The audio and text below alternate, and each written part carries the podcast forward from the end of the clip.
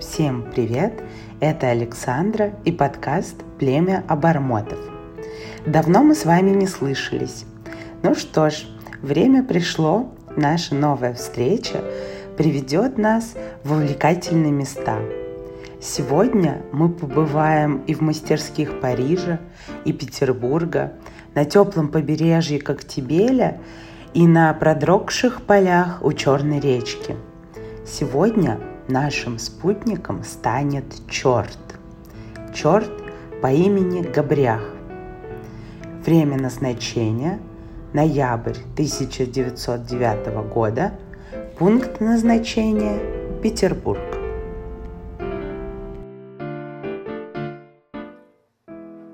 Раннее утро, промозглая осень. Извозчик, сонно покачиваясь, погоняет лошадь все дальше от центра Петербурга. Вот вздумалось кому-то в такую рань тащиться к этой чертовой черной речке. Вдоль дороги мотаются черные голые вербы, дует пронзительный ветер. Сзади в коляске трясутся трое. Это Алексей Толстой, художник Александр Шервашидзе и Максимилиан Волошин. Едут молча, сосредоточенно. Едут стреляться. Александр Шервашидзе напуган. Он уверен, что один из двух дуэлянтов сегодня обязательно умрет. Кто же эти двое дуэлянтов? Один уже упомянутый ранее Максимилиан Волошин, а второй – Николай Гумилев. Некоторые считают эту дуэль последней состоявшейся дуэлью в богемном кругу XX века. Так что же послужило причиной? Ответ прост – Шершеля Фам – Причина-то обычная, а вот женщина совсем неординарная. Я бы даже сказала, несуществующая. Звали ее Черубина де Габриак. Что это за имя такое? И как выдуманная женщина могла поссорить двух прекрасных поэтов? Давайте разбираться. Из пронзительного холодного Петербурга мы с удовольствием мысленно перемещаемся в Париж на два года ранее. 1907 год. Двое юных поэтов, Елизавета Дмитриева и 17-летний Николай Гумилев, встречаются в мастерской французского художника. Им здесь все интересно. Молодость разжигает любопытство, они прислушиваются ко всему сказанному французской богемой. Он был еще совсем мальчик, с бледным и мрачным лицом, в руках держал змейку из бисера, читал стихи. Стихи мне понравились, вспоминает Елизавета. Найдя общие интересы, молодые люди после лекции отправляются гулять по садам Парижа. Вдохновенные разговоры о поэзии, Африке и крокодилах. Но дальше их пути расходятся. Уже через два года, в 1909 году, судьба свела их вновь, уже в Петербурге и надолго – Иронично, что снова встретились они на лекции Максимилиана Волошина, который тогда казался Елизавете недосягаемым божеством. Вечером Гумилев провожал Дмитриеву, и она снова говорила про Африку. Он рассказывал про львов, про то, что нельзя убивать крокодилов. И мы оба с беспощадной ясностью поняли, что это встреча, и не нам ей противиться – это была молодая, звонкая страсть, вспоминает Елизавета Дмитриева. Да, целовала и знала губ твоих сладких след, губы губам отдавала, греха тут нет. От поцелуев губы только аллей и нежней. Зачем же были так грубы слова обо мне? Они стали проводить много времени вместе, писали стихи, ездили на башню Иванова, гуляли до рассвета. Он звал ее замуж, она отказывалась. У нее уже был жених, и она не хотела впускать Гумилева в будни своей жизни. В мае молодая пара поехала в Коктебель, в дом Волошина, приют для всех творческих людей. Поезд неустанно мчался на юг, за окном почему-то не кончался дымно-розовый закат. Она звала его Гуми, а он называл ее Лиля, как серебристый колокольчик. Снова дорога, и силой магической все это вновь охватило меня. Грохот, носильщики, свет электрический, крики прощанья, свистки, суетня. Снова вагоны, едва освещенные, тусклые пятна теней, лица склоненные спящих людей. Мерный, вечный, бесконечный, однотонный шум колес, Шепот сонный в мир бездонный мысль внес. Жизнь, работа, где-то, кто-то, вечно что-то, все стучит. Тита, то-то, вечно что-то, мысли сонные говорит. Но в Коктебеле все переменилось. Судьбе было угодно свести нас всех троих вместе. Максимилиан – самая большая моя в жизни любовь, самая недосягаемая. Если Николай Степанович был для меня цветение весны, мальчик, мы были ровесники, но он всегда казался мне младше, то Волошин был где-то вдали, кто-то, никак не могущий обратить свой взор на меня, маленькую и молчаливую, признается Дмитриева. Выбрав Макса, Лиля попросила Гумилева уехать обратно в Петербург. Он счел это за каприз, но все же уехал. Летом 1909 года Лиля провела в Коктебеле самое счастливое время своей жизни. Именно тогда и появился черт.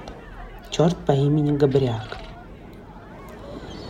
Теплым утром Макс, как обычно, гулял по берегу и нашел причудливой формы корень виноградной лозы. В хитро сплетенном корне он разглядел фигуру, увидал руку, ногу и даже собачью морду с добрым выражением лица. Непременно нужно подарить его Лиле. Она будет смеяться и, должно быть, оценит это создание – так и было. Юная Елизавета тут же решила, что у морского черта непременно должно быть имя. Они с Максом долго искали подходящее. В итоге имя нашлось в книге Бадена «Демонология». Имя Габриах означало беса, защищающего от злых духов. Так этот замысловатый корешок обрел имя и позже отправился с новой хозяйкой в Петербург. Пока Макс и Елизавета гуляли по морскому берегу, в Петербурге создавалась редакция журнала «Аполлон». Ее возглавил Сергей Маковский, чрезвычайно аристократичный и элегантный мужчина. Папа Мако, так звали его друзья, однажды даже предложил ввести правило, по которому все сотрудники редакции должны были являться на работу исключительно в смокингах. В такой изящной редакции, разумеется, должны были быть и дамы. Папа Мако прочил балерин из петербургского кардебалета на места секретарей. Было бы любопытно посмотреть на редакцию господа в смокингах в окружении балерин. Но, увы, этой идее Маковского не суждено было воплотиться.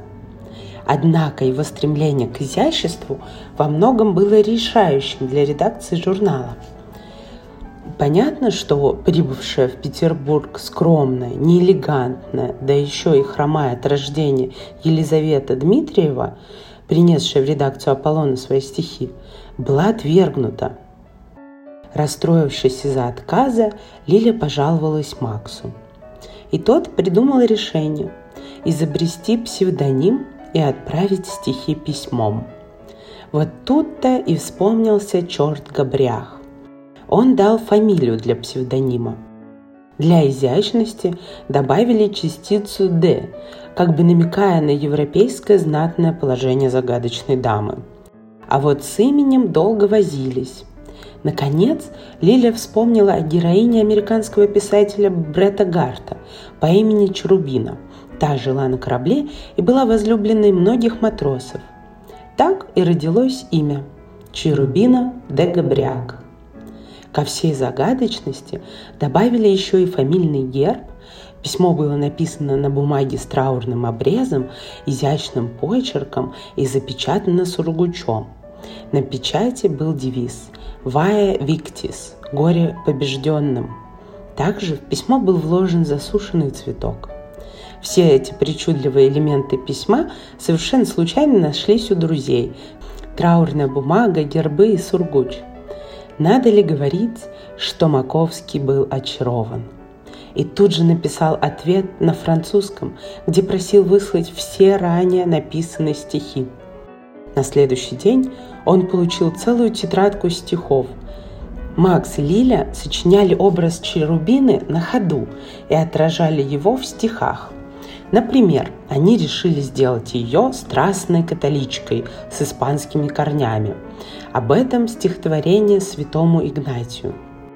Твои глаза, святой Грааль, в себя принявший скорби мира, И облекла твою печаль Марии белая Порфира, ты, обогрявший кровью меч, склонил смиренно перья шлема Перед сиянием тонких свеч в дверях пещеры Вифлеема. Ты для меня среди дольных дымов, любимый младший брат Христа, цветок небесных серафимов и Богоматери мечта. В биографию Черубины внес значительный вклад и сам Маковский. Однажды, когда ему позвонила сама Дегабриак, он так не хотел заканчивать разговор и вешать трубку, что уверил ее, что умеет читать судьбу не по линиям руки, а по почерку – а поскольку у него было много писем от Черубины, ему есть что рассказать. Таким образом, мистификация дополнилась. Отцом с французского юга, русской матерью из монастыря в Толедо, Максу, который зачастую помогал писать достойный ответ графине, папа Мако говорил «Вы мой Сирано» не подозревая до какой степени был близок к истине. Макс был Сирано для обеих сторон. Стихи Черубина печатались в Аполлоне и пользовались большим успехом. Легенда о ней распространялась по Петербургу с молниеносной скоростью. Некоторые подозревали в мистификации, но не Волошина, а самого Маковского. Нам удалось сделать необыкновенную вещь создать человеку такую женщину, которая была воплощением его идеала и которая в то же время не могла его разочаровать, так как эта женщина была призрак, признавался позже Волошин. Когда переписка начала утомлять, авторы мистификации перешли на язык цветов и просто прикладывали веточку или бутон к стихотворениям – уже влюбленный по уши к тому моменту Маковский, требовал свидания с загадочной и талантливой Черубиной. Лиза выходила из положения очень просто. Она говорила, «В воскресенье я буду кататься на островах. Конечно, сердце вам подскажет, и вы узнаете меня». Маковский мчался на острова, узнавал ее и потом рассказывал по телефону, что видел ее в таком-то автомобиле. Лиза смеялась в трубку и говорила, что не ездит в автомобилях исключительно на лошадях.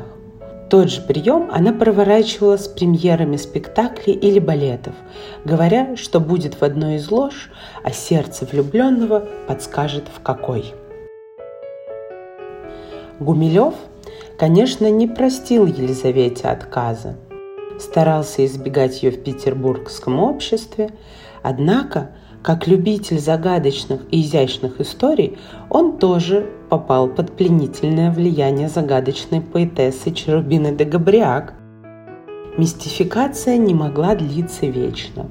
И вот сначала правду узнал один близкий друг Елизаветы Дмитриевой, а потом ее узнал Кузьмин, большой охотник до сплетен. А если какая-то информация попала к Кузьмину, то об этом узнает весь Петербург – Черубина была раскрыта. Гумилев не смог смириться с двойной пощечиной Дмитриевой. Сначала она отказала ему в Крыму, а теперь обманула, прикинувшись прелестной иностранкой. Месть Гумилева последовала тут же. Вечером на башне он начал распускать недопустимые комментарии в адрес их с Лилией прежних отношений. Слова, порочащие репутацию дамы сердца, конечно же, достойный предмет для дуэли. Хотя надо отметить, что сам Гумилев ни разу не признавал, что он позволил себе нелицеприятное высказывание в адрес Лили. Но на дуэль пошел. Это же вопрос чести. Вполне в духе Гумилева. Мастерская Головина в Мариинском театре. Дают Фауста. Солирует Шаляпин. На полу разосланы декорации к Орфею.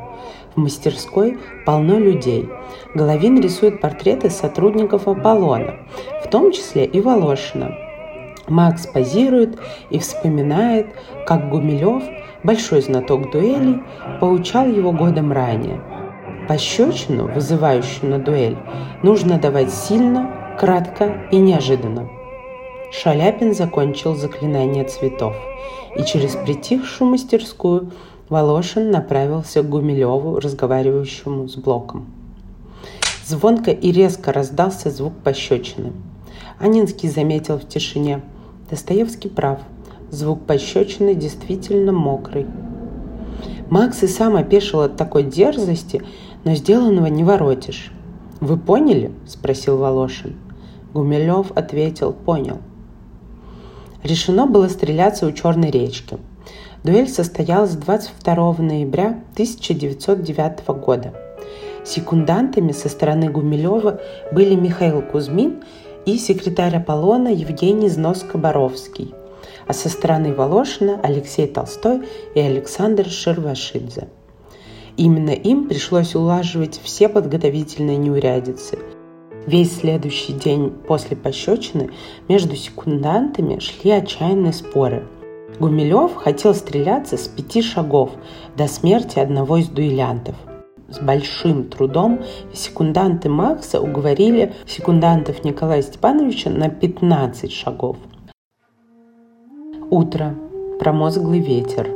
Автомобили противников подъехали к назначенному месту – Гумилев, спокойный и серьезный, заложив руки за спину, молча ходит по полю. Алексей Толстой начинает отмеривать шаги. Специально шагает очень широко. Николай Степанович делает ему замечание. Его черная тонкая фигура высится на фоне рассвета. Гумилев в цилиндре и сюртуке, шуба брошена на снег. Напротив стоит взволнованный и раскрасневшийся Волошин без шапки – Пока он шел к условленному месту, споткнувшись о кочку, потерял калошу. Из-за этой оплошности в газетах прозовут его Вакс Калошин. Алексей Толстой выдает противникам заряженные пистолеты и в последний раз предлагает помириться. «Я пришел сюда драться, а не мириться», — обрывает его Гумилев. Раз, два, три. Звук выстрела. Прошло несколько секунд. Второго выстрела не последовало. «Я требую, чтобы этот господин стрелял!» — гневно кричит Гумилев. «У меня была осечка», — запинаясь, говорит Волошин. «Пускай он стреляет во второй раз», — требует Николай. Волошин во второй раз поднимает пистолет, слышно, как щелкает курок, но выстрела не следует. Снова осечка. Секунданты подбегают к дуэлянтам, отбирают оружие и отказывают Гумилеву в третьем выстреле. Дело решено, никто не пострадал, кроме чести обоих. Секунданты предлагают противникам подать друг другу руки, но те отказываются. Гумилев поднимает шубу и величественно идет к автомобилям. Через пару дней состоялся суд. Пустяковое дело. Каждого участника дуэли оштрафовали на 10 рублей. Следующая встреча этих двоих состоится летом 1921 года, через 12 лет после дуэли, и за несколько месяцев до смерти Гумилева. В этот раз они подадут друг другу руки. Черт Габриак закрутил в своей хитрости столько талантливых людей – После этой истории Елизавета Дмитриева уехала из Петербурга и стихов больше практически не писала. Помните, что шутки с чертями добром не заканчиваются. На этом заканчивается наша сегодняшняя серия подкаста. Если вам понравилось, то подписывайтесь на нас в инстаграме Абармотакаст и ставьте лайки, Пишите отзывы на всех сервисах. Мне будет очень приятно. Счастливо!